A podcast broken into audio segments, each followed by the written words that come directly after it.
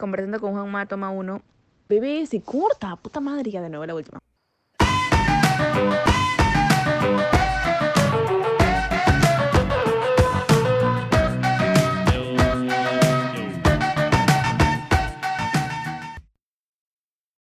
Maña con plaqueta.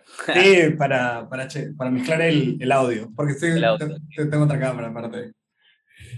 Ya, Ah. chévere. Hola, ¿qué tal? ¿Cómo están? Bienvenidos a Conversando con Juanma. Hoy me acompaña un invitado muy especial, José León. José, ¿qué tal? ¿Cómo estás? ¿Cómo estás, Juanma? Muy bien. ¿Qué tal la semana allá en Barcelona? Tranquilo, un montón de sol. eh, es vacaciones acá, casi todo está cerrado. eh, playa, skate, hasta septiembre que se retoma todo. Ah, ¿Desde cuándo estás allá en Barcelona? Desde noviembre del año pasado.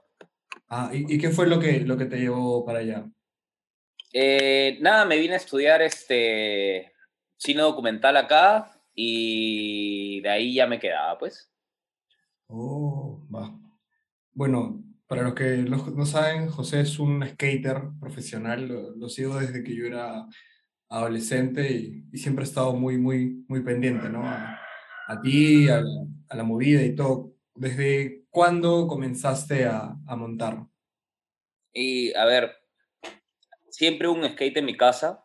Mi hermano mayor eh, surfeaba y tenía una tabla, así que siempre estuve como, no sé, pateando de chico. eh, mi mejor amigo del nido también tenía los primos que tenían una tabla, una Santa Cruz igualita a la mía y nos robábamos, él se robaba la del primo, yo la de mi hermano y nos poníamos a andar.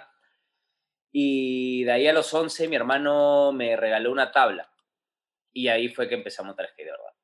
Tu hermano de- vino de California y te regaló una tabla. Sí, así Sí, es. pero él quería que, o sea, él quería que sea surf. Sí, él quería que yo surfee. Y es más, él cuando me regaló la tabla se quedó un verano, de ahí regresó y de ahí regresó cuatro años después. Y trató de meterme al mar. Y no sé, a mí, a mí me parece bravazo. Me parece bien chévere la gente que puede montar skate y, y surfear. Máximo puede, por ejemplo.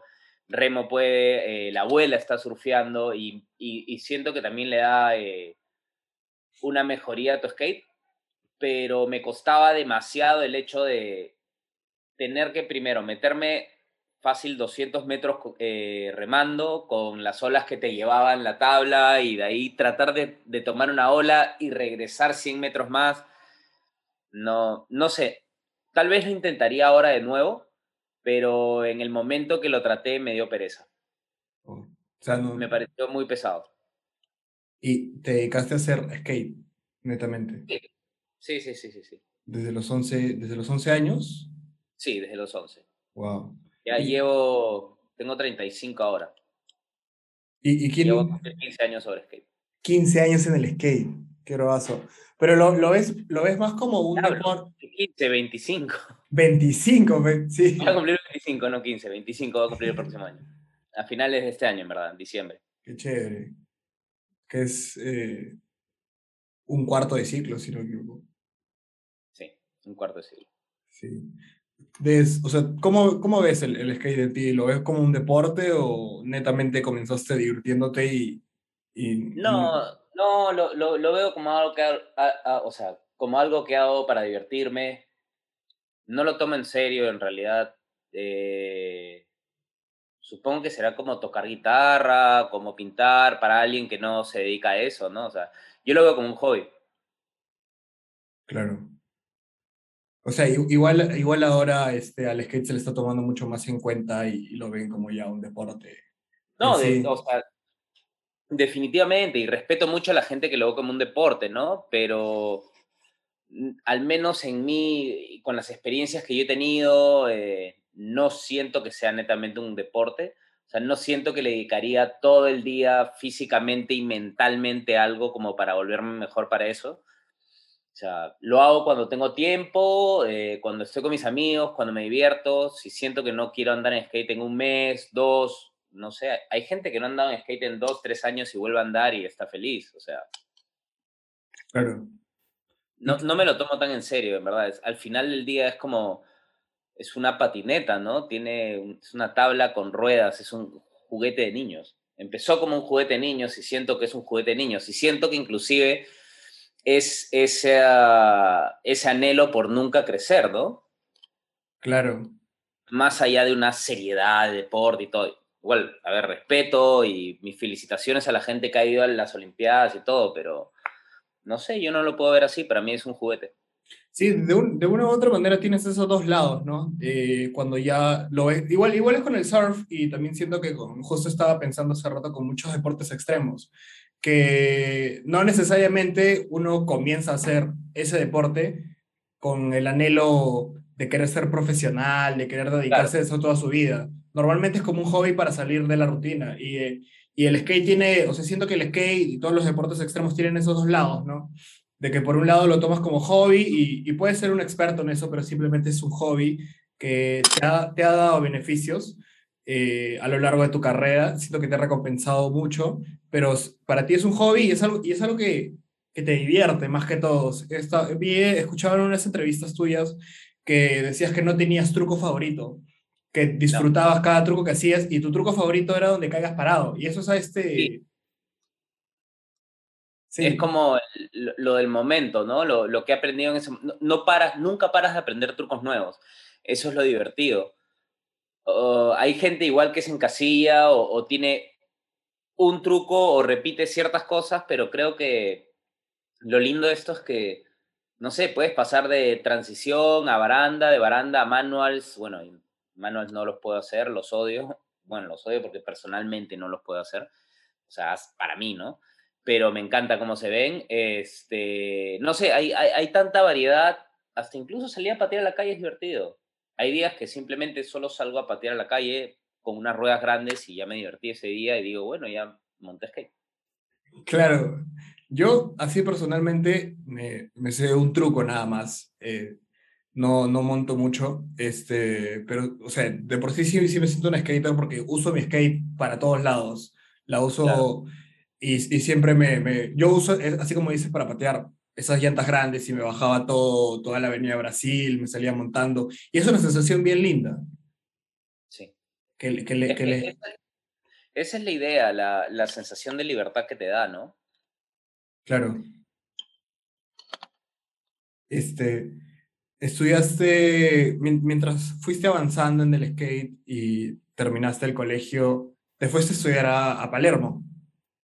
Sí, eh, me fui a vivir a Argentina, eh, estudié publicidad, eh, nunca ejercí publicidad, extrañamente, más bien me llevó por el lado, y mucho fue por suerte también, de la producción audiovisual y es lo que me ha llevado ahora a meterme más a, bueno, por lo que he estado grabando los últimos videos, quiero meterme en lo que es cine, ¿no? Y más cine documental.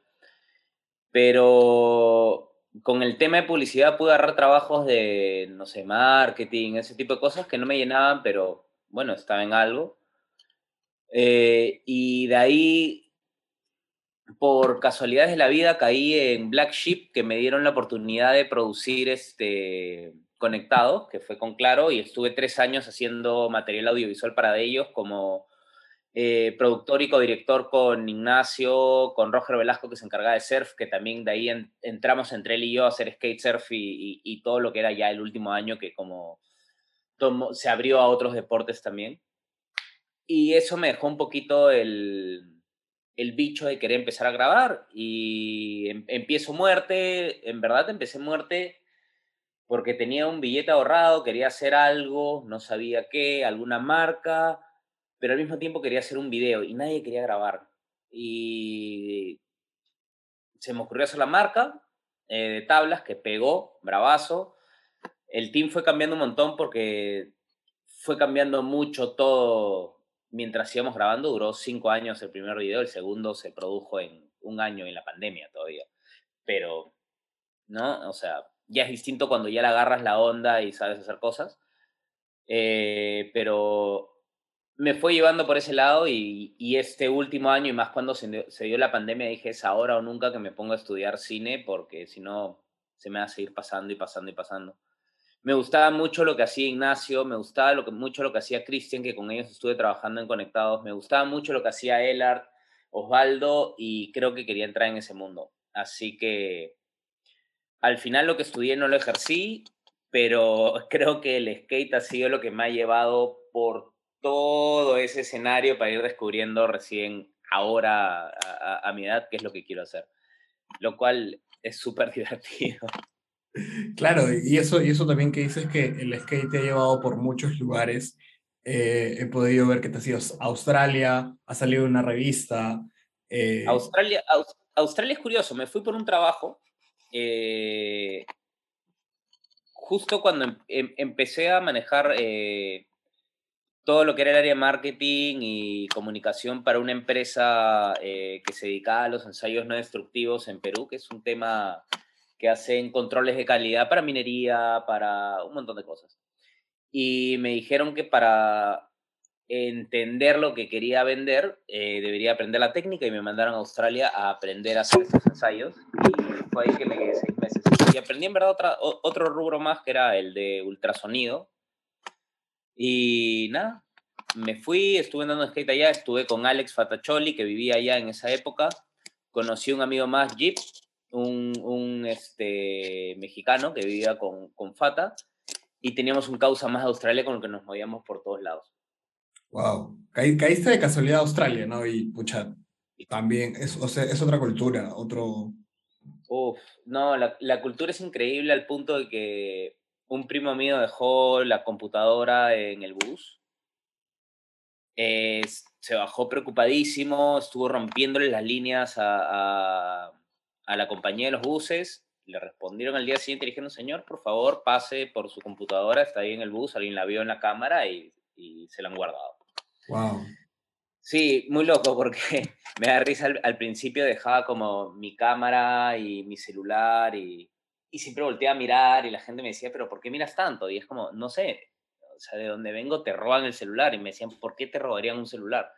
Eso era en el 2011, ¿ah? ahora asumo que las cosas deben de haber cambiado, de hecho, no sé, los, los índices de criminalidad en el mundo crecen, ¿no? Pero hace 11 años, esa fue la respuesta que recibí, ¿por qué te robarían un celular? Claro, te, deja pensando, ¿no? Porque sí, me, me acá sí no, no puedes estar, como decir, ¿no? Tranquilamente con el celular, con la cámara, siempre tienes que tener cuidado. O sea, ojo, puedes, ¿eh? Mucho de lo que vivimos es paranoia, pero hay partes que realmente no puedes y nunca falta un vivo. Pero muchas veces sí puedes olvidarte un poco de eso y confiar más la gente no es tan cagona como lo que se pinta en, en, la calle, ¿no? Pero no, no, sé, nunca falta un descuido, que te puedo decir. Tampoco quiero, eh, no sé, poner una lápida de Latinoamérica y decir, no, no, gente buena en todos lados, no hay gente mala en todos lados. Claro, de, todas maneras, ¿no? O sea, siempre, y también creo que la, la, la cultura del skate este, te enseña, ¿no? Porque paras en la calle, conoces gente. Siempre veo que en los videos de muerte grabas a, a su gente, grabas a gente de la calle, gente que no tiene nada que ver, grabas a ancianos. Recuerdo que salió un tipo de rosadito que decía, muerte. Y era, y era bien chévere, ¿no? O sea, a, muy, muy aparte que le agregas el, el, lado de los skaters, de que, de que están que la rompen, también le agregas un lado humano, ¿no? O sea, lo pones en contexto, ¿dónde estamos? Sí, es, que es lo que te rodea, bueno, al menos es lo que yo veo, ¿no? Que eso fue lo que a mí me atrajo mucho con documentar. Me gusta documentar, me gusta lo que está pasando a mi alrededor. Eh, mi interés, por ejemplo, cuando iba, a, cuando iba más a bares y discotecas y, cosas, a mí me gustaba pedirme un trago y, y, ponerme la barra a mirar a la gente. Me gusta observar qué hace la gente, me da curiosidad tengo ese tema de, de, de muy marcado. Y, por ejemplo, ese pata que dice muerte skateboards es bien curioso, porque él estuvo viendo un truco que estaba tratando de hacer el chino en la pileta, pegado, y tenía, eh, está de la mano con, con su travesti, era su novia, y los dos están empiladazos y todo, y él como que me dice, hey, ¿te, te puedo mandar un saludo? Y como que su flaca se, se ahuevó y se fue para allá, y manda el Muerte Skateboards. Y de ahí me acuerdo haber estado seis meses después, eh, era San Valentín, y de la nada aparecen las noticias un pata que lo jodían con su flaca y le preguntaban si sabía que si era hombre o no.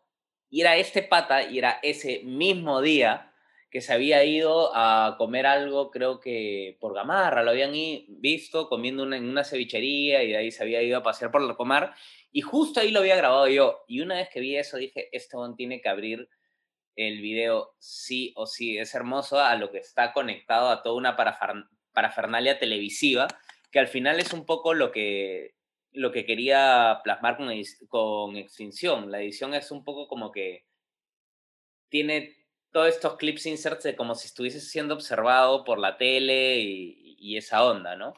Claro, qué buena. O sea, tu, tu, estética, tu estética visual también es, es totalmente distinta. Usas, no usas las...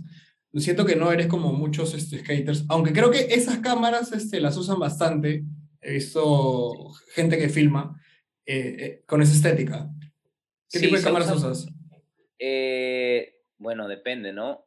Depende de lo que se quiere grabar, depende cómo se quiere grabar, qué se quiere decir, pero por lo general, a ver, a, mí me gusta la BX1000, eh, que es una cámara de 3 SD con, con, mini cassette, pero también, no sé, las cámaras nuevas están buenísimas, eh, la P2, que está increíble, las, las Sony Alphas que están saliendo, o sea, te permite trabajar el color y te, te permite trabajar los contrastes de, una, mejor, manera, ¿no? Pero una vez más, no importa con qué grabes, sino con qué intención estás grabando y qué es lo que quiere decir, cuál es tu mensaje. ¿Por qué yo comencé a grabar con la BX1000? Porque sentía que era lo más cercano a lo que yo había conocido el skate de Chivolo. Por ahí la gente nueva ve eso y dice, la qué feo se ve, yo quiero grabar con una HD. Todo depende una vez más, qué quiere decir y con qué gusto. Tal vez un proyecto nuevo lo abordaría con una HD, tal vez lo abordaría con una Super 8, no sé. No, no, tengo una predilección y, creo que ahora en este momento no tengo, no me cierro a nada nuevo. Claro, justo, justo mencionaste que tú grababas porque tenías referentes de Chivolo. ¿Quiénes, ¿Quiénes son esos referentes en el skate para ti? Eh, referentes de, de que de imagen audiovisual o referente skate, como skate? Ajá, como skaters. Mira, los primeros skaters que te voy a decir que me, salen a la cabeza son El Burro, El Ñaño, El Oro, eh, Jorge Rebolledo, Ricardo Mena, La Momia, Josip, Taz, eh, ya mencioné a Josip, ¿no? Sí, em, es, toda esa época era mi referencia, Alberto Gandarillas, todos, e, todos ellos Peter por el lado de Miraflores, o sea, cada uno está eh, esparcido en todas sus zonas, ¿no? Y cada uno estaba haciendo algo por el skate. La momia tenía una BX2000 y se dedicaba a hacer videos. Eh, eh, Mena con, con Beto por otro lado. Jorge me acuerdo que grababa por su lado, el ñaño por otro lado, pero todos están tratando de hacer algo pero ninguno lo hacía de una manera más profesional o, más cuidada. Ponte, no sé, era difícil tener acceso a información, no era fácil saber con qué lentes grabar, cómo adaptar esos lentes. Para nosotros era comprar una cámara, comprar un angular de, de cámara de fotos, que lo, ajustabas como sea, e incluso se movía la, la, la tapa y sonaba clac, clac, clac, clac, clac, clac, clac. O sea, era lo que conocíamos y con eso grabamos.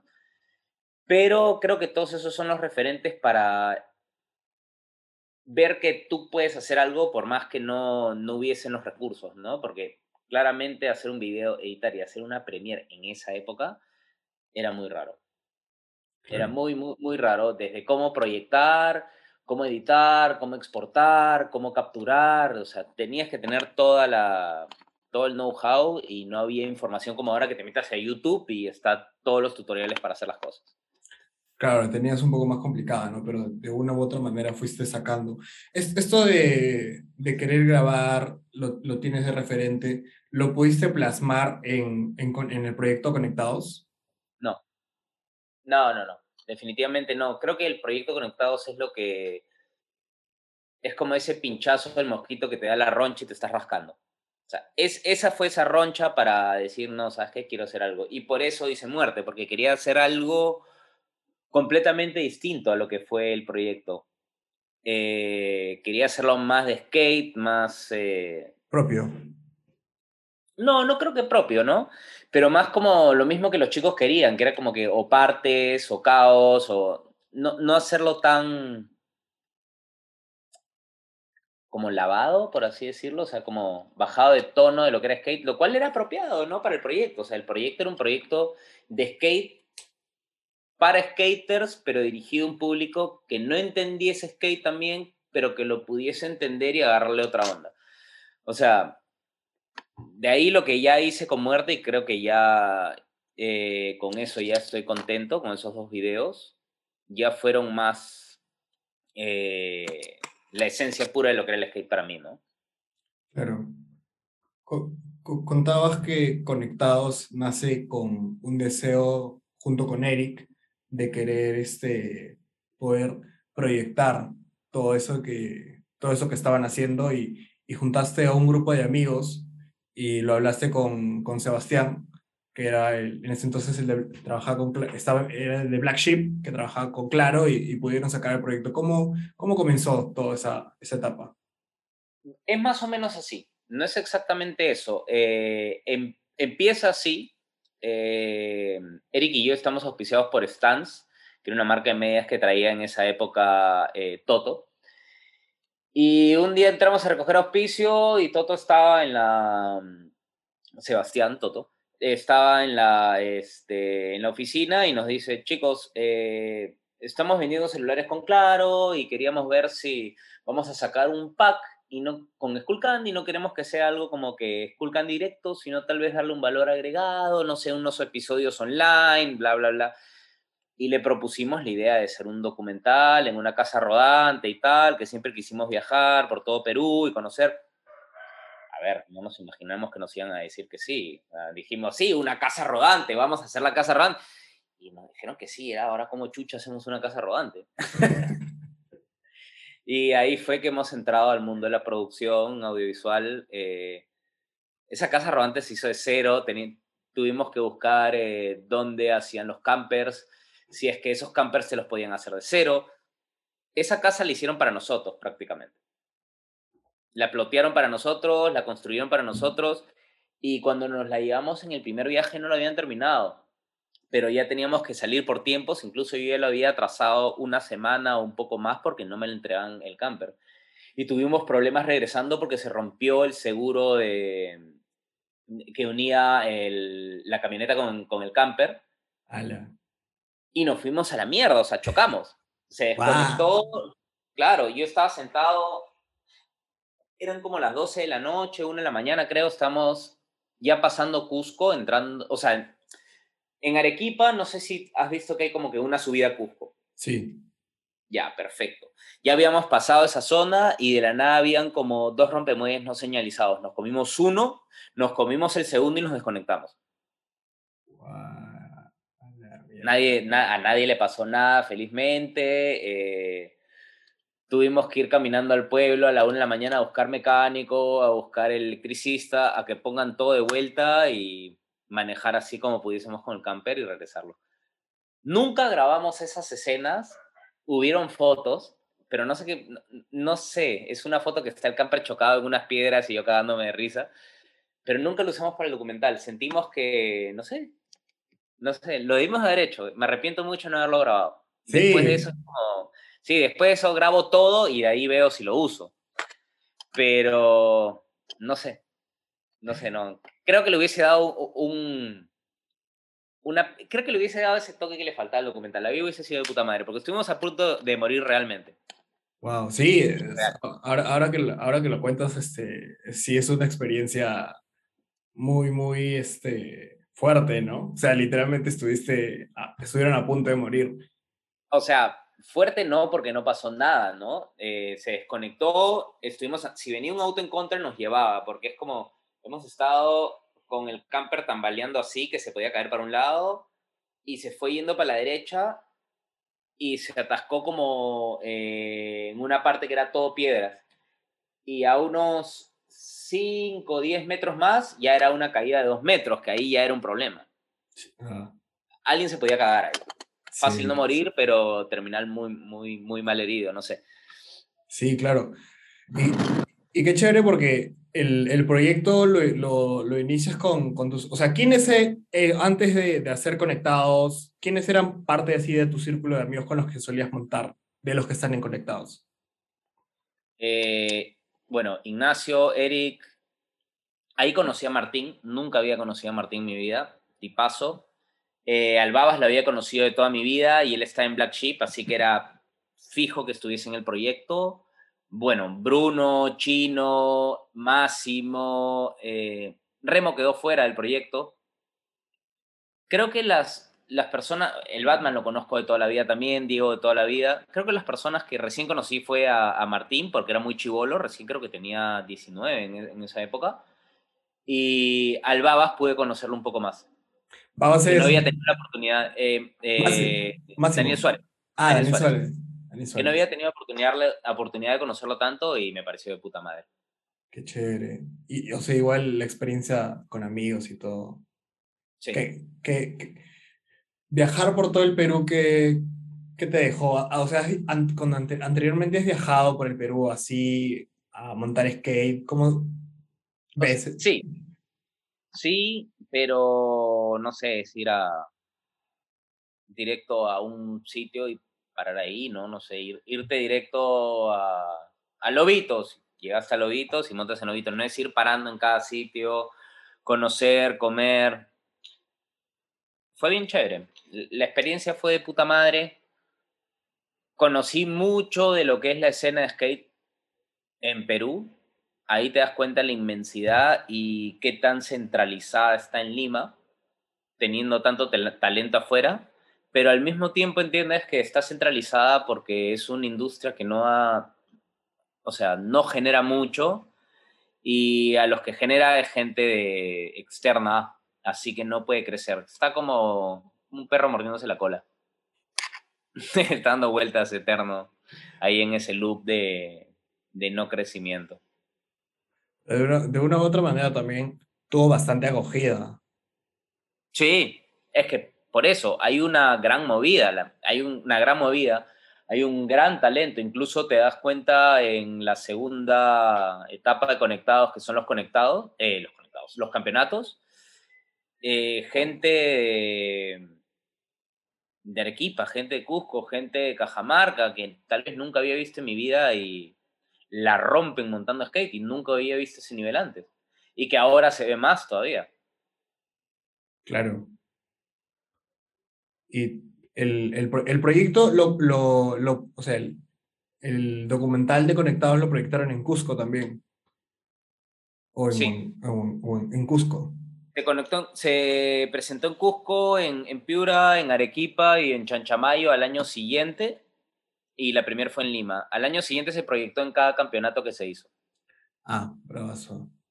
Bueno, después de la experiencia, después de, la experiencia de Conectados, me, comentas lo de muerte, que el primer nombre era Revolver.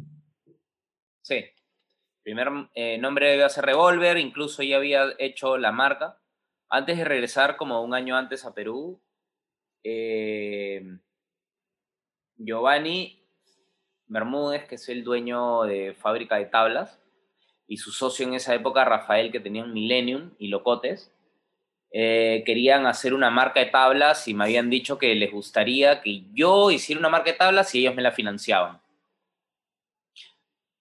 Perfecto se hizo y todo, pero cuando regresé se separaron ellos dos y se cierra la fábrica de tablas un buen tiempo. Ah, en el 2015, eh, bueno, esa primera, perdón, e, esa, primera marca se iba a llamar Revolver, incluso hice los diseños, los tengo hechos, tengo todo, pero nunca llegó a nada, nunca llegó nada porque se separaron. Y después en el 2015, Nicolás Céspedes, el dueño de Elena, me dijo, voy a traer unas tablas de Canadá y me dijo, ¿no quieres traer tú, que vienes hablando hace tiempo que querías hacer algo?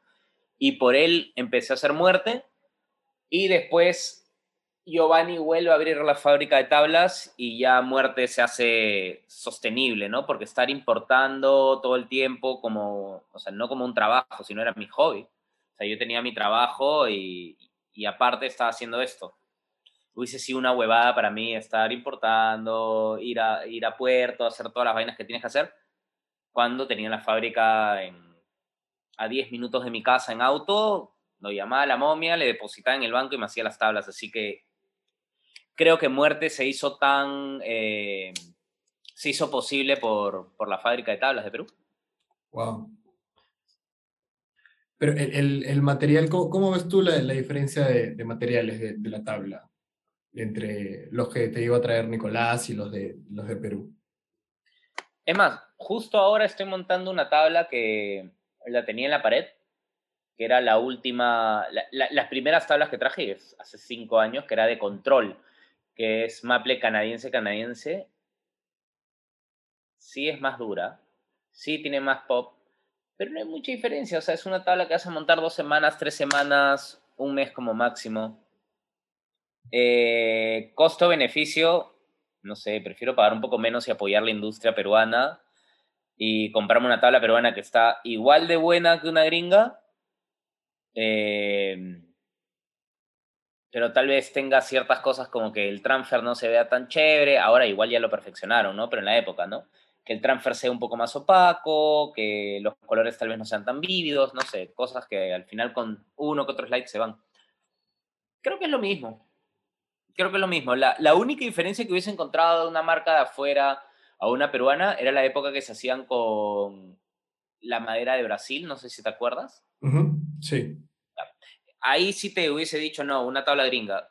Ahora, no sé, estas tablas, las tablas peruanas siento que son mejores que las chinas inclusive hay, hay tablas chinas buenas también, ¿no? Pero no está mal, no está nada mal.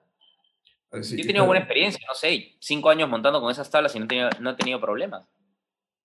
Claro. Que, que, o sea, tienes razón en una parte que dices que realmente si, si tienes tablas peruanas que para, para hacer y son un muy, muy buen material, qué, mejor manera de apoyar y comprar tu produ un producto netamente hecho acá, ¿no? Porque muchas veces está la idea de cuando, cuando yo comencé en el skate, era de como que querer la mejor tabla, este, y tal vez en ese entonces querer la mejor tabla te costaba unos 200, 300 soles. Para mi bolsillo no era nada accesible, así que por el hecho de que no tenía, eh, me compraba tablas de segunda, que me, así como dices, me duraban dos, dos meses, tres meses y ya, ya se estaban rompiendo. Y cuando, cuando vi muerte, eh, me pareció una propuesta tan, tan original, porque los diseños son bravazos también. Este, no, sé si, no sé si tú haces los diseños o... No, yo, le, yo la dirección de arte. O sea, tengo la idea y veo quién es el que la va a plasmar. Eh, por ejemplo, con Remo hicimos una colección de tres que una pegó demasiado, que fue Jesús el Salvador. Eh, con el, con el Wiro. Sí, esas Remo eh, siempre intervenía fotos y le dije, ya Remo, mira, ¿sabes qué? Vamos al centro de Lima, compramos fotos, las elegimos entre los dos y las intervienes. Y elegimos las fotos y entre los dos nos sentamos a pensar qué iba a tener cada uno y cuál iba a ser el concepto de cada una. O sea, era una foto de un bautizo, era una foto de, un ascenso, de un, perdón, era una foto de una boda, una foto del pata este que era la primera comunión, de Jesús el Salvador y la otra eran unos marinos que estaban firmando unas actas para no sé, no sé qué era, en un libro de actas. Y, y, y, así, con cada cosa es como, sé lo que quiero, cómo lo quiero, voy a la persona, le digo, eh, o tal vez veo algo que tiene y es como, ¿eso lo puedes plasmar en una tabla? Sí, listo, perfecto. Pero me encargo de, de elegir qué es lo que quiero, ¿no? Y cómo también o también este, los temas o conceptos que quiera tomar, porque por lo general hago una, una colección, pero tiene un tema. Eh, hubo una que hizo un amigo mío, un tatuador, su pai, que eran... Me gustaba mucho porque quería hacer algo que tuviese que ver con tatuajes rusos y yo quería ver algo que tuviese que ver con la corrupción. Y es más, justo los tatuajes rusos hablaban mucho de eso y se sacó la línea de corrupción que eran tres tablas blancas, líneas negras y ciertos detalles rojos y pegó muy bien eso. No sé, así es como funciona. Wow, qué, qué, qué chévere que tengas esa, esa, esas propuestas, ¿no? Netamente, o sea, porque si uno, si uno ve los, los diseños en, en tu marca, siento que son netamente originales. Es algo que no verías en, en, tablas gringas, por así decirlo. Es, es un diseño netamente, y, y, es peruano, es, o sea, he visto muchos diseños que, que se acoplan a la, a la, cultura peruana, limeña. hay que adaptar la, la, la, marca a la realidad que uno está viviendo, ¿no? O sea, la, marca donde nace es, la marca es como una, una marca es como una persona al final del día, eh, y la personalidad está moldeada por su, por su alrededor. Tú no puedes tener una marca en Perú que hable como una marca neoyorquina. O sea, sí, qué bonito, pero en el fondo es como un poco falso, ¿no? Al menos que, no sé, haya sido nacida ahí, tengo un ta, ta, ta. Pero al final del día sientes algo extraño cuando, cuando tienes una marca así. Las marcas son como personas y tienen personalidad y al final tú puedes armar lo que quieras de ella, pero tú la sueltas y esa marca tiene una identidad propia y ya camina sola. Y ya la identidad empieza a llevarse sola. Porque la arma la gente. O sea, yo puedo poner una propuesta, pero la, lo, el concepto que yo tengo en la cabeza depende del, de las experiencias y la realidad que yo haya vivido. Y como tú lo recibas, eh, va a depender de lo tuyo. Así que al final del día, yo puedo poner A en muerte y va a salir B. Así que, no sé, supongo que la gente la ha hecho, ¿no? más que, más que yo. Yo he puesto una pro propuesta fuera, pero es lo que el imaginario colectivo del skate le ha, le ha dado como, eh, como personalidad. Claro, el, el, el, valor también que le agregas. Vi que, vi que también se asociaron con Morbo, que eres, este, eres amigo de, de Jules. Sí. Y, y, tus tablas también se venden en Morbo. Me parece muy interesante porque, porque Morbo eh, maneja una propuesta, una propuesta creativa muy, muy alucinante. Este, su tienda es, es muy chévere y que le han dado ese espacio a muerte. Me parece, me parece bravazo. Lo que pasa es que justo empezamos a hacer ropa. Eh, no, no, no fue mucho tiempo, pero em, se empezó a hacer ropa y ahí creo que sentí importante entrar en una tienda que saliera de, de, una, de un bagaje de skate pero que no estuviese enfocado en skate, sino en gente más, no sé, común. No, no es común. Eh, es más como artistas, eh, músicos, va, va, enfocado a otro lado, me refiero a común de, de alejado del skate, ¿no? Eh, no sé, como para tratar de, de abrir un poco y, y, y, creo que esa, aparte de ser muy amigo de Jules y Pollo, creo que que esa tienda en el momento eh, era lo que Muerte necesitaba para entrar con ropa y entrar un poquito distinto, más, más que ser solo una marca skate, ¿no? Como para decir, bueno, tenemos esto también. Claro, la, la, la, ropa de. Sí, la ropa de muerte me acuerdo que en ese entonces también era muy buena. Tienes una de, de, un, de una persona metiéndose la cabeza por el culo. Ese, sí. ese, ese, diseño me, me vacila bastante. Ese es un diseño de patán. Es más, lo tengo, lo tengo tatuado en la pierna. el diseño de un amigo, el huevón había hecho ese flash y lo tenía tirado, ese tatuador, él lo tenía tirado en, en la mesa y le dije, oye, huevón, ¿no le has hecho ese flash a nadie? No, házmelo y lo, me lo puedo llevar para hacer una tabla y me dijo, sí, llévatelo, huevón. Él es el que ha hecho casi todos los diseños más heavy que hay. Él y Ali, que son dos amigos que tatúan. Qué paja. Sí, vi que también estás muy, o sea, eres muy, muy amigo de, de, de, dos tatuadores, se me van los nombres. Uno, Asbe y, y André Betoki. Sí, André. Y también este, Alan Kerbaire, que es su padre. El, el, el diseño de, de, de, sus tatuajes son la, la, perspectiva que ellos tienen. New School. No, perdón, Old School. Ellos old son school. old school. Qué paja.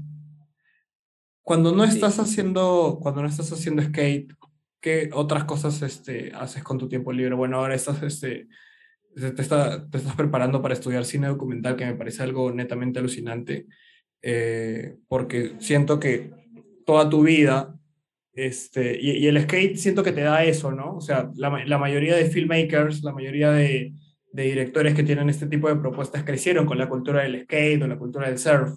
Entonces, este, de una u otra manera, eh, ellos siempre documentaban. Yo a veces cuando me acuerdo que me dejaron una tarea de hacer un plano, no sé qué, y lo único que hice fue, de mi trabajo a mi casa, documenté todo cómo bajaba en skate. Y, y muy, muy aparte del, de mí en este, empecé a analizar un poco el paisaje, la gente, los micros, el silencio que había, porque lo grabé en pandemia. Entonces, el cine el, el, silencio es, es buenísimo. O sea, el, silencio de, de, sentir el feeling tú y tu tabla o, tus amigos netamente es, es muy bueno. Y que te dediques ahora a hacer cine documental y, y que puedas proyectar toda, esas, todas esa, toda esa experiencia de vida que hayas tenido, ¿no? Es súper chévere. Sí, eh, me, me, me, gusta mucho, o sea, estar por ese camino.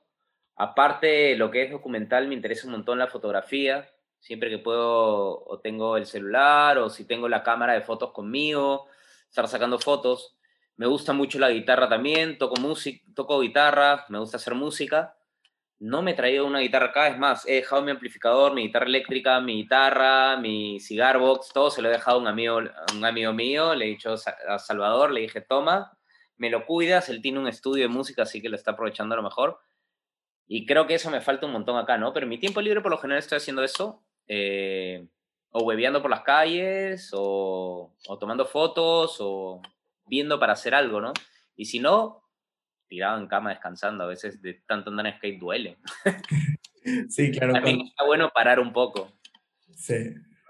Cuando, cuando, tomas fotos, porque he visto, he visto fotos bien, bien interesantes con una propuesta, ¿no? O sea, siento que, que tu, tu perspectiva no es este tomar por tomar, ¿no? Sino que siempre, siempre veo que, que tus fotos como que tienen, transmiten cierto mensaje. Es, es lo que me llamó la atención en el momento. No, no doy un mensaje es lo que vi en ese momento que siente. Es como algo que te atrae, es como, no sé, es como cuando ves dinero en el piso. No sé si entiendes esa sensación de es como, e, e, esto me lo tengo que llevar, es como, veo esto, lo tengo que fotografiar, me gusta, me gusta cómo se ve, me gusta lo que está pasando, no sé, tal vez dos años después si me pasa que regreso a ver fotos y digo, no, esto no me gusta y lo voto, porque tal vez tiempo después ya no me siento relacionado a eso, pero creo que es lo que estaba sintiendo en el momento o algo que me hacía, no sé, algo que me levantaba, que, que me llamaba la atención en, en, ese momento exacto. Creo que es eso. Claro, justo hablando de ese, de ese, tipo de momentos, este, de, de querer tomar lo, lo, primero que ves y lo que te llama. Yo recuerdo que me estaba yendo en, en, en micro y había un, había, a mi costado había un, un gordito, estaba fumándose un guiro y recuerdo que, lo, recuerdo que lo prendió, me miró y me dijo, oh", y yo dije, ¿cómo no tengo mi cámara en ese entonces para tomarle la foto? Porque ese momento me pareció alucinante que me haya visto y me ha dicho como que... Eh". Es que claro, es, es ese momento, creo que es esa... Ese momento, creo que es ese momento que nos vuelve humanos, ¿no?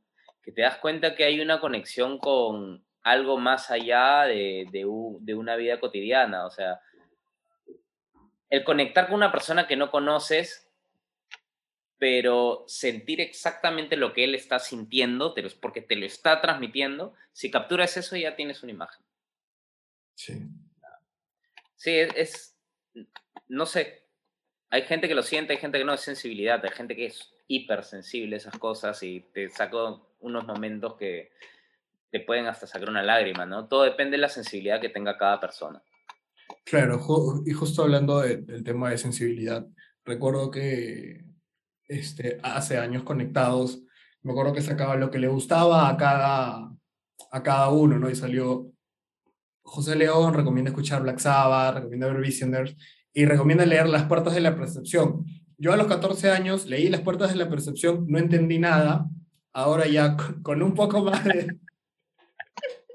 a los 14 no, sí, pues no, no, no, entendía nada y ahora ya con un poco más de, de, edad y de experiencia, realmente sí puedo entender a lo que se refería y me parece, me parece muy, muy, muy, muy profundo ese libro de, del, del tema de la mezcalina, de conectarse con la naturaleza. A mí, o sea, más allá del tema de, de los ácidos y la mescalina y todo lo, lo que plasma el libro, era el hecho de descubrir que hay algo más allá de, de la cotidianidad, hay algo más allá de, de ser humano, hay, hay, algo a lo que estamos conectados que no podemos ver y que mucha gente lo niega porque no lo puede ver, pero a ver, Dios mío, no sé, yo no, yo no veo el wifi, pero no lo niego. ¿Me entiendes? Llega a mi computadora, no lo puedo ver. Y hay muchas cosas que llegan a ti, mucha información que llega a ti, muchas sensaciones, muchas cosas que no las ves, pero están. Que no veas algo no puede, o sea, no, no, no quiere decir que no esté.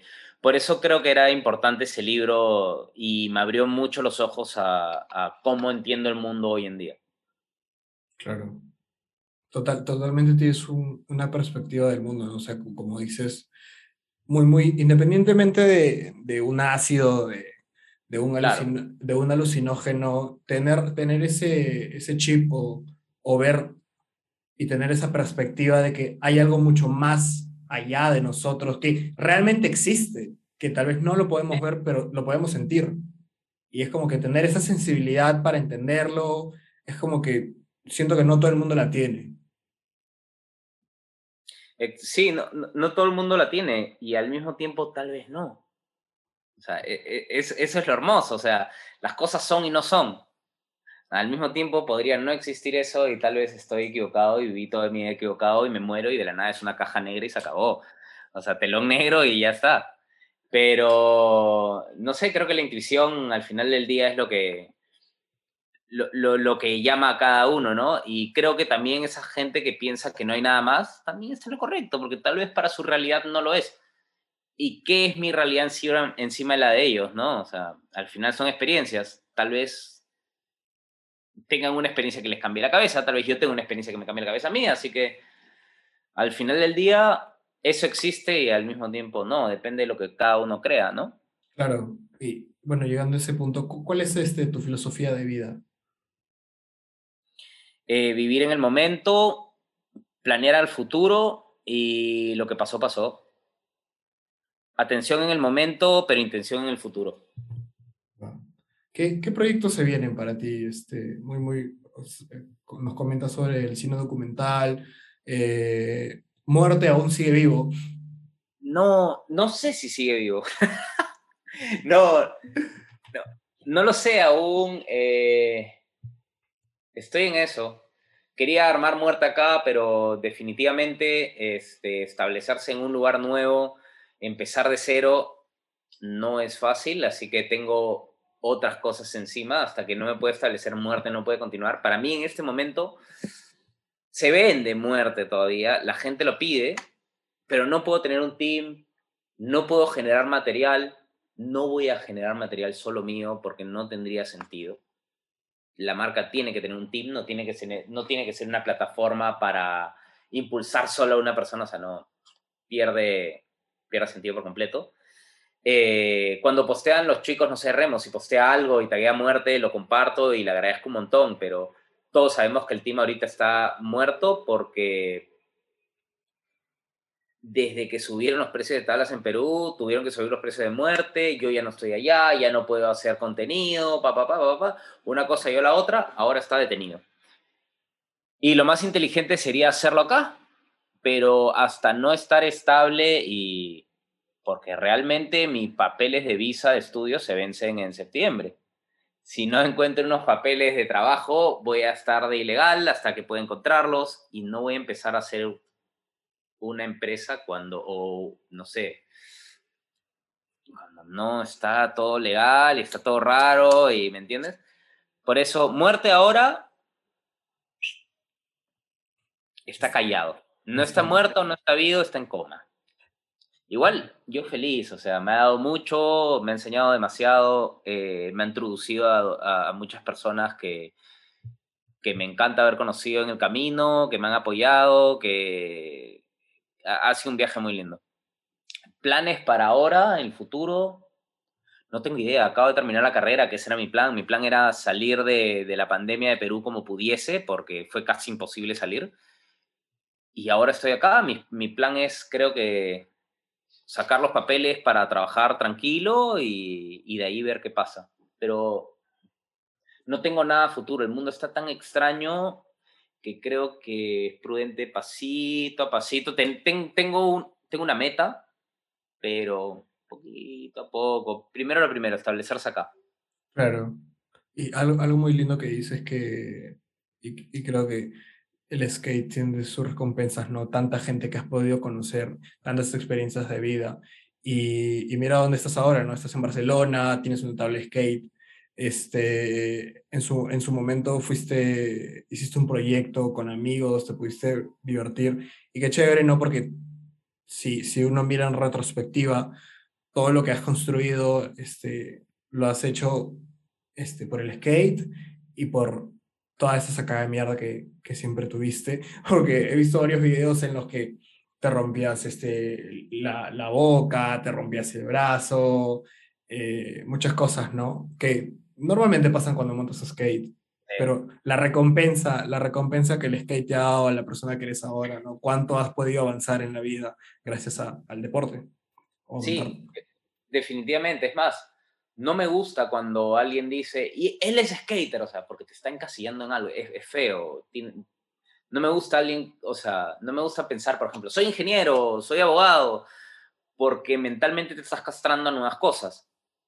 Eh, pero no puedo escapar del hecho que el skate me ha dado casi todo lo que tengo hoy día y me ha llevado exactamente a donde estoy acá. Incluso he llegado acá y todos mis amigos de cuando viví en Argentina, o casi todos, viven acá.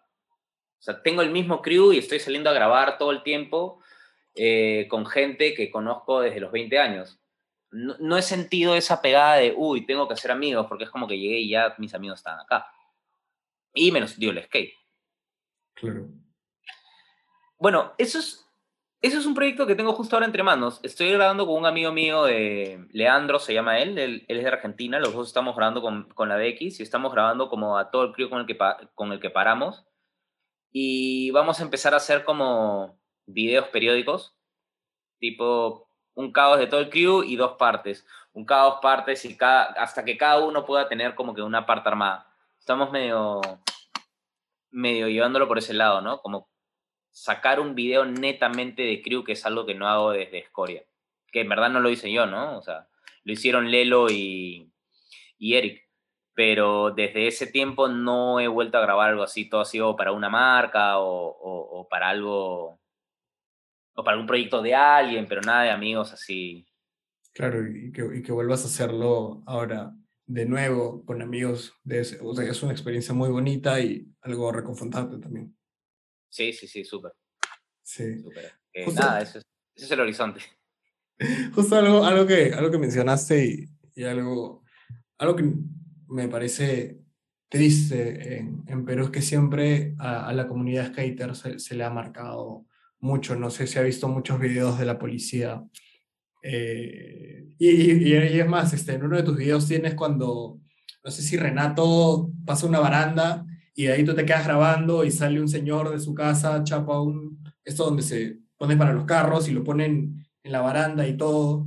Siempre... Ah, ese es Franco, ese es Franco, sí. Franco. Siempre, o sea, siento que siempre se nos ha visto de una manera, ¿no? De una... Creo que no es un tema con el skater, creo que es un tema con el peruano. Eh, al peruano no le gusta que la gente haga otras cosas, es muy metiche. Acá, por ejemplo, si tú estás en la calle y alguien está jugando fútbol en el parque y tú eres un vecino que sale por la ventana a decir, hey, no quiero que jueguen acá, de abajo te va a salir un vecino a decir, ¿por qué le dices eso? Esa es la calle, métete a tu casa y cierra los vidrios si no quieres escuchar eh, bulla. Ese es el problema de peruano, no votan al skater, votan a los huevones que están jugando fútbol en la plaza. Votan al huevón que se está tomando una chela. Acá todo el mundo se toma una chela en la calle y nadie te va a votar de ningún lado. Ningún vecino te va a decir, hey, ¿por qué estás chupando chela en, mi, en mi puerta?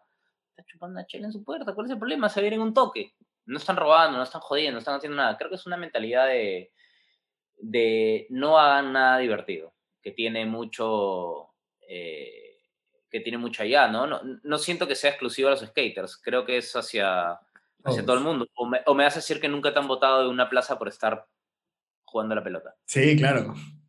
Ahí está. O sea, no creo que hay que victimizarse, hay que entender la cultura como es y hay que saber levantarse y decirle, oye, huevón, métete a tu casa si te jode tanto. Este es un lugar público. Los mismos eh, impuestos que pagas tú los pago yo para disfrutar esto. Ah, pero tú no trabajas. Yo no trabajo, concha tu vida, pero consumo. Y cada, con cada cosa que consumo, pago impuestos. Al igual que tú. Eso si eres un niño y te dicen si no trabajas. ¿Me entiendes? Así que no tiene sentido ese discurso de yo pago impuestos, tú no. En otras palabras, la gente se tiende a adueñar de la zona de una manera eh, cavernícola. Porque es cavernícola, eso, es mi parque, no quiero que juegue. No es tu parque, cholo, el parque es del ayuntamiento. de la municipalidad, no es tuyo. Así que siento que no es un tema hacia los skaters, creo que es un tema cultural que tenemos que hay que cambiar y trabajar mucho. Claro, sí, ahora, ahora que me dices esto, tal vez, este, bueno, en mi caso he visto mucho esto de la, de la policía y todo esto, pero si lo sacas de ese contexto y, lo llevas al, contexto cotidiano, es como que a, mí por, por el hecho de he estado fumando en un parque tranquilo con mis amigos y han pasado y nos han dicho que acá no se puede fumar, que esto, que el otro, o simplemente he estado caminando con una chela y sí, he visto mucho eso, mucho eso, y también este, mucha gente por estar tomando fotos, estar, estás afuera de mi casa, que esto, que el otro, se apropian de, de cosas públicas. ¿Nunca te ha pasado que ha venido un serenazgo y te ha dicho, discúlpame, me ha llamado la vecina? Sí. ¿Qué es eso, weón? O sea, no entiendo estoy utilizando la patrulla urbana, porque es una patrulla urbana, no es la policía y no es nadie con autoridad, es una patrulla urbana, que podría estar tal vez avisándole a un policía que hay un crimen en la otra esquina para que me vote unos chicos que están fumando cigarro.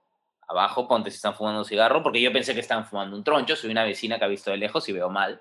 O que están jugando a la pelota y hacen mucho ruido para mí. O sea, ¿con qué criterio como autoridad le das poder a un civil para que te diga qué hacer y dejar de hacer tu trabajo? Porque estás dejando de hacer tu trabajo. Al final le robaron a una persona en la otra esquina por venir a votar a, no sé, cuatro niños de 15 años que están jugando a la pelota y tal vez están pasándola bien.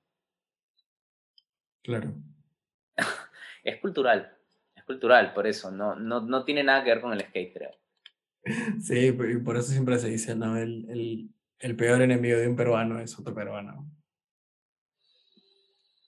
Eh, creo que más que eso, más que un peruano es otro peruano, es eh, la modalidad de supervivencia en que nos tienen. Tú tienes a una persona necesitada y no va a pensar en el otro, va a pensar en él. Y ahí generas una división que va a hacer que nunca pueda haber eh, una unidad social en un país. Y, justo el hecho que dices, ¿no? O sea, yo creo que si uno piensa en, en vivir la vida, y no, o sea, vive la vida y no sobreviva, ¿no? O sea, también el hecho de, de siempre estar en ese constante sobrevivir en supervivencia, porque si no me va a faltar esto, me va a faltar lo otro, y tener que en muchos casos llegar a, a dañar a otras personas, tal vez no físicamente, pero te, jode que alguien esté creciendo, te, te, jode esto, te jode lo otro, te jode muchas cosas por, por el simple hecho de que, de que tú estás acá y, y, todos los días tienes que pensar en sobrevivir. Lamentablemente es, es un hecho de tercer mundo. ¿no? Sí, definitivamente, y, y créeme, es intencionado. no es por las huevas que se repita eso a ver, Venezuela, Venezuela era como, no sé, decirte un Emiratos Árabes antes. Argentina era millonario. Perú en la época de caucho, Dios mío. eran países que movían billete. ¿Y ahora qué fue? ¿Qué fue? Tenemos todos los recursos para hacerlo, pero es intencionada la vaina. Nada, nada, nada es por, por las huevas y nada viene solo. Bueno, ya estamos entrando a la parte final de la entrevista. Eh, te voy a hacer un par de preguntas concretas. La pregunta es concreta, la respuesta te puedes extender todo lo que tú quieras. Eh, ¿Cuál fue el, el momento más difícil de tu vida en el que sentiste que lo que estabas haciendo no valía la pena? ¿Y qué fue lo que hiciste para seguir adelante? Wow, qué buena pregunta. Eh, podría haber sido en el 2017. Creo que me encontré rodeado en un círculo de gente que estaba muy embobada siguiendo eh, siguiendo ideologías muy equivocadas y, y que me llevaron a sentir que la humanidad se está volviendo cada vez más estúpida y me sentí rodeado de gente que solo repetía cosas y que podías este, reemplazarla por otra persona igual y que te iba a decir exactamente lo mismo. Gente sin pensar. Creo que en el momento que, que me di cuenta de eso fue muy fuerte para mí entender la profundidad de la estupidez humana. Qué profundo. Creo que eso me chocó un montón. Juntarte con, con gente que repetía lo mismo, lo mismo, lo mismo. Y más que lo mismo, repetir ideologías eh, que ni siquiera estuviesen, que tuviesen relación con su manera de vivir, ni con su forma de ser. Repetir nada más por estar de moda. Mm. E, e, ese es el problema de muchos ahora. O sea, independientemente con una, con una ideología, ¿no? sino como que con, con algo que está de moda. Es que es la cultura de masa. Las ideologías ahora son cultura de masa, al igual que los programas son empaquetados de la televisión, al igual que las series, al igual que las películas son empaquetados. Hoy en día las ideologías son empaquetados eh, sociopolíticos que te meten en la cabeza. Sí, Si no, podrías agarrar un poco de cada filosofía y decir, ¿sabes qué? Yo mi vida la baso con esto de tal ideología, con esto de aquí, con esto de allá, con esto de tal y tal y tal, y no te crees todo un cuento de, ah, porque eres de izquierda, eres de derecha, porque eres tal, eres tal. Es como, hijo de puta, no puedes polarizar la sociedad, tienes que agarrar lo mejor de cada lado. Nada, cuando descubrí que la sociedad está polarizada, ahí está, e, e, esas. ahí me di, me di contra la pared. Y creo que ese ha sido el momento que más me ha costado agarrar fuerzas para seguir adelante. Porque es imposible huir de eso, no puedes huir de una sociedad polarizada, porque eso se ha buscado hoy en día. Tienes que saber tienes que resetear tu lista de amigos y saber con quién juntarte.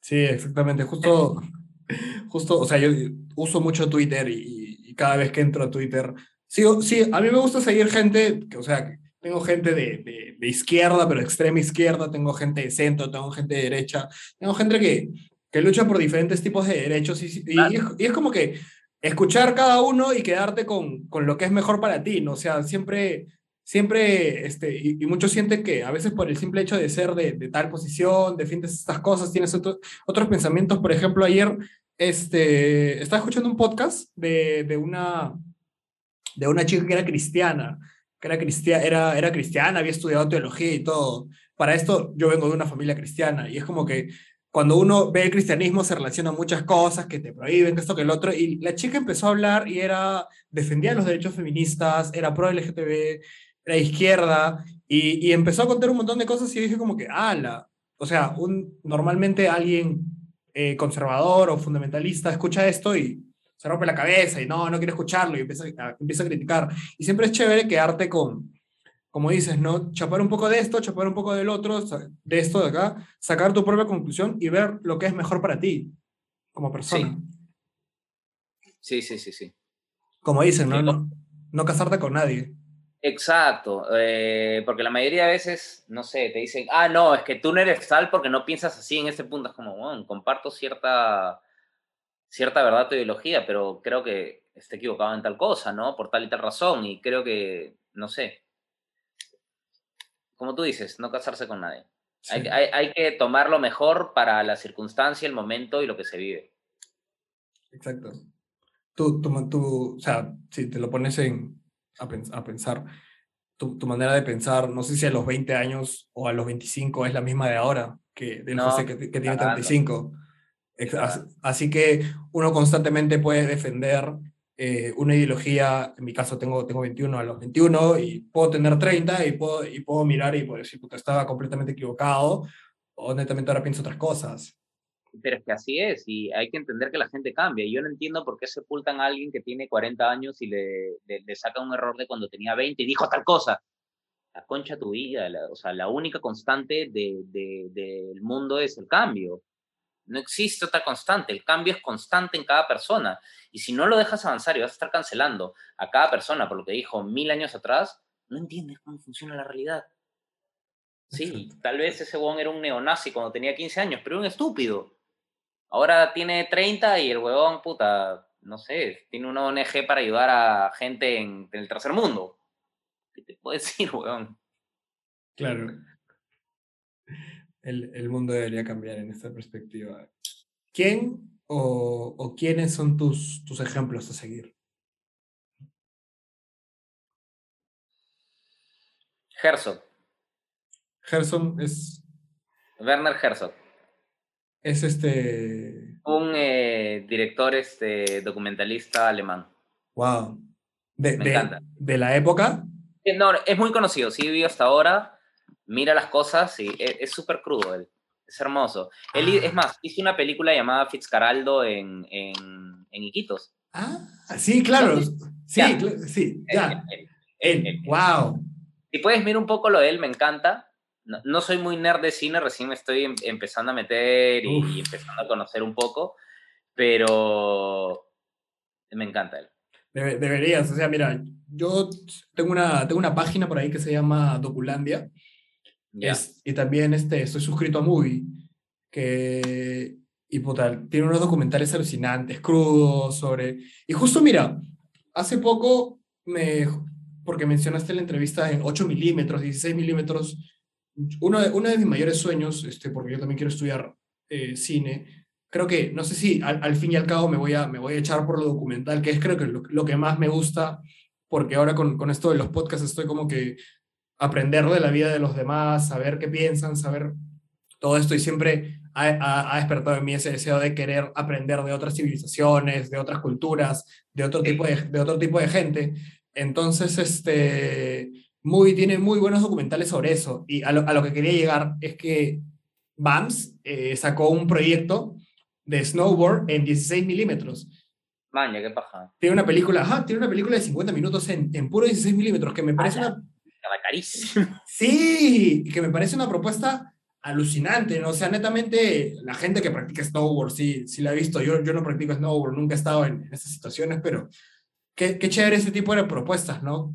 Que se dan. Y, y eso te, te permite lo documental, ¿no? O sea, siento que si yo hubiera tenido un poco más la oportunidad de, de hacer skate en la ciudad, este, sí, también estaría haciendo documental. Recuerdo que revisando la, la información, te dije, yo, yo tenía como 15 años, ¿no? Si, si iba a Lima, podía montar contigo, no, tú como que, no, sí, normalazo. Así que, por un lado, si es que, si es que por, por azares del destino, la vida, la vida nos junta, espero, espero poder juntarnos a montar y que me enseñes. Sí, obvio, bravazo. Y más bien, si quieres meterte a lo que es cine, te recomiendo ficción antes de documental. Consumo mucho. Eh, Lo que pasa es que una cosa es tener la, la- la cabeza de documental, otra cosa es ya entrar de ficción a documental. Lo vas a aprovechar mucho más. Eh, vas a saber mucho más de manejo de luz, vas a saber mucho más de ciertas cosas que de puesta en escena de una ficción, porque en un momento que, en el momento que empiezas eh, con el documental, te das cuenta que el documental no es realidad, es ficción. Porque al final del día es lo que tú construyes como una historia. Tú vas a tener un guion. Y es tu opinión. Por más que grabes a alguien, es tu visión sobre ese tema y esa persona. Y vas a hacer una crítica de un tema en base a una persona, pero bajo tu visión. En otras palabras, es una ficción. Wow. Así que si lo puedes complementar con el lado técnico de, de, este, de estudiar cine ficción, es mejor estudiar cine, cine ficción y de ahí pasarse a documental. Tienes unas herramientas mucho más locas. Bueno, eso yo lo tengo notado. Bueno, y justo centrándonos en este tema, ¿cuál es el libro, película, documental, serie, podcast que piensas que todo el mundo debería ver, leer o escuchar? Lo último que he leído que, que me ha abierto un poco ahora, creo que es... Espérate. Nunca puedo chuntarle bien el nombre.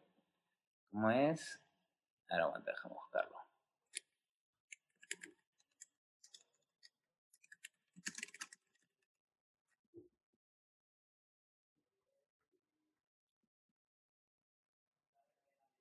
Los protocolos de los sabios del Sion. Los protocolos de los sabios del Sion. Sí. Te va a explicar un poco cómo funciona el mundo hoy en día. Wow. Películas. Puede series. ser, tal vez no. es una locura. Eh, películas. No sé, acabo de ver el irlandés de Scorsese. Uf. Está buena. Bueno, sí. Larguísima, pero de puta madre. Es más, me queda, me queda todavía media hora por ver. Es- Esa es una huevada de, de Netflix. Es como que la pausas, te vas a hacer algo, te distrajiste y tienes que seguir. Sí. Me queda media hora todavía, como tres horas y algo. Nada, pues, eh, Scorsese es un director alucinante. Sí. Sí, sí. Como bueno, como te digo, no Es yo- bien crudo. Sí, Bien sí. crudo. Bien crudo. Sí, desde. Creo que, creo que en sus primeras películas eh, era mucho más. Yo, yo, yo estoy, este, yo estudio cine y no de manera tal vez ahorita académica, pero busco siempre por ahí llevar y empecé a ver cortos de Scorsese así, buscaditos. Me tuve que meter creo que a la Deep Web para encontrar cierto tipo Ah. de... O sea, no, no la Deep Web, pero tuve que buscar dentro del Internet para encontrar esos cortos netamente en inglés. Yo que lo mastico no muy bien, así que... Pero ver la crudeza y sus comienzos es, es alucinante. Scorsese para mí es, un- es uno de mis directores favoritos. Sí, es. Tiene una violencia bien. que no la sientes exagerada, como en una película de acción que ves sangre, no, es como ves un asesinato en Scorsese y es, es impactante, te impacta como si lo vieses, creo que en vivo. Claro. E- Eso es lo que siento, es como. Sea, Tú ves una ficción que matan a alguien, es como que, ah, le arrancaron el brazo, no sé, le cayeron un par de balazos. No, Scorsese, ¡pa! Uy, chucha. No, no, no, no quiero que me pase eso. Es más, vi, vi la parte que en, irlandés que matan a, a Hoffa y es como el ay que hace Al Pacino al momento que le cae el balazo es como ah la mierda, es demasiado real. Grita justo en el primer balazo que no lo maten, el segundo es como ¡pac! y cómo cae, cómo no chorrea sangre extra, como es como quedó ahí. Sí, Sí. es- no sé, es, es- es bien crudo el huevón, es bien crudo. Sí, sí. E- e- ese, ese- esa escena, sinceramente, me, me dolió mucho. No, no me lo esperaba. La traición, sí. Yo sí, me la esperaba. Sí me la esperaba. Heavy, güey. Aunque no, no sé si has visto este Goodfellas de Scorsese. Sí. Sí, Sí, sí, sí. Sí. Cuando, cuando matan este a, a Joe Pesci. Cuando lo meten en calzoncillos, hecho mierda. Sí. Es, es eh, sí, Que lo entierran, medio- lo entierran vivo, ¿no? Todavía agonizando, creo. No, no, no, no. Este, en, en, en esa, este, r- era- es- bueno, estaba Robert De Niro, estaba Joe Pesci y Ray Liotta. Ya. Entonces, este, era un tema de traición también, que Joe Pesci no sé qué había hecho, había matado a ajá, al que lo entierran medio vivo. Al, al tío este. Ah, claro. Él tira un huevón medio. Uy. Él tira un huevón medio vivo y después lo matan por esa huevada. Ajá, lo, eh, y, y- y me da mucha pena porque Robert De Niro le dijo a Ray Liotta como que, ya sabes lo que va a pasar. No hay nada que... Entonces, me dio, me dio mucha este porque Joe Pesci entra, no ve a nadie y de la nada aparecen dos grandotes y ¡pum! Sí. Y, es como que crudo, así, tal cual. Y Sí. creo que, y creo que, bueno, Scorsese es este, de ascendencia italiana, ¿no? Y la mafia italiana un poquito sangrienta y todo, ¿no? Así que... Sí. esa- esa- pare- parece que o se ha rodeado de gente que la, la tiene bien clara o de, de testimoniales o la tiene bien clara él. No, no sé mucho su historia. Sí, sí, se- sería bueno, sería bueno chequearlo también. Este, y bueno, entrando a, a la última pregunta, de todos los, de todos los aprendizajes que has aprendido a lo largo de toda tu vida, que, que tienes en cuenta para tomar decisiones, ¿cuál es el que más se te viene a la mente? eh, que nadie hace nada, que nada es personal. No puedes tomar, tomarte nada personal. Nada. Ni un insulto a alguien ni nada. Eso viene de lo que esa persona está atravesando en el momento. Nunca te tomes nada personal y no dejes que nada afecte. Eso. ¿Cu- ¿Cuán importante es este? Si hay, hay un libro de, de, no sé si decirlo autoayuda, pero bueno, se llama El, el bello arte de que todo te importe un carajo, o que todo te vale una mierda. Es que todo me chupa un huevo. Al fin y al cabo es eso, ¿no? O sea, es que da igual, huevón. Eh, no sé. Cuando empezaron, cuando, no sé, la primera vez que falleció un amigo, eh, y de ahí la segunda con ñaño, la tercera con el Ronald, ya comencé a pensar que, no sé, mañana puedo salir de la puerta y todo lo que hagas estás haciendo, tu podcast, mis estudios, vivir acá, no tiene sentido. Puedes salir a la puerta y se acabó. Se acabaron tus deudos también, se acabaron las peleas con quien sea, se acabó todo. Nada, nada tiene sentido al final del día. Simplemente sal, vive y recopila cuánta información puedas porque mañana puede ser tu último día. Uf, Así que vivir como que te chupe un huevo todo es un poco eso, ¿no? Es ya no tenerle miedo a, a que todo se va a acabar, porque todo se va a acabar. Así que me importa un carajo todo. ¿Qué, qué manera de cerrar el podcast, de verdad. Bueno, obviamente sin hacerle daño a los demás, ¿no? Claro. Tiene que importar los demás, obvio. Todo tiene un límite. Pero,